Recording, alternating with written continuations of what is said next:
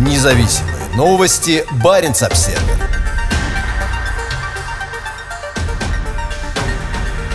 Северный флот начал выводить самые старые стратегические подлодки из эксплуатации. Первой на металлолом отправят 36-летнюю АПЛ «Екатеринбург».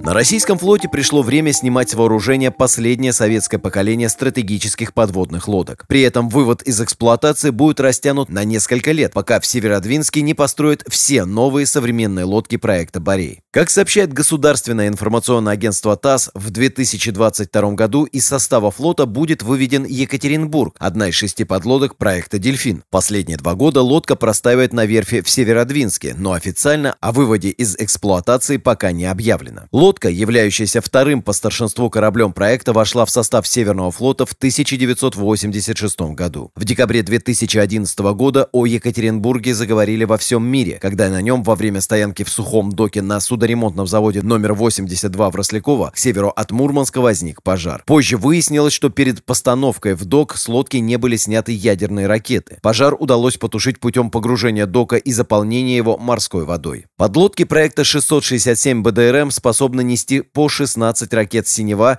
или лайнер с четырьмя боеголовками каждая. После пожара 2011 года Екатеринбург отремонтировали и в 2014 году вернули в строй. Остальные пять лодок проекта – это Верхотурье, Тула, Брянск, Карелия и Новомосковск. На Северном флоте уже служат две стратегические подлодки проекта «Борей» – Юрий Долгорукий и князь Владимир. Всего к 2027-2028 годам будет построено 10 кораблей этого проекта, из которых 5 или 6 войдут в состав Северного флота, а остальные – Тихоокеанского. Все стратегические подлодки Северного флота базируются в Гаджиево на побережье Баренцева моря, примерно в 100 километрах от норвежской границы.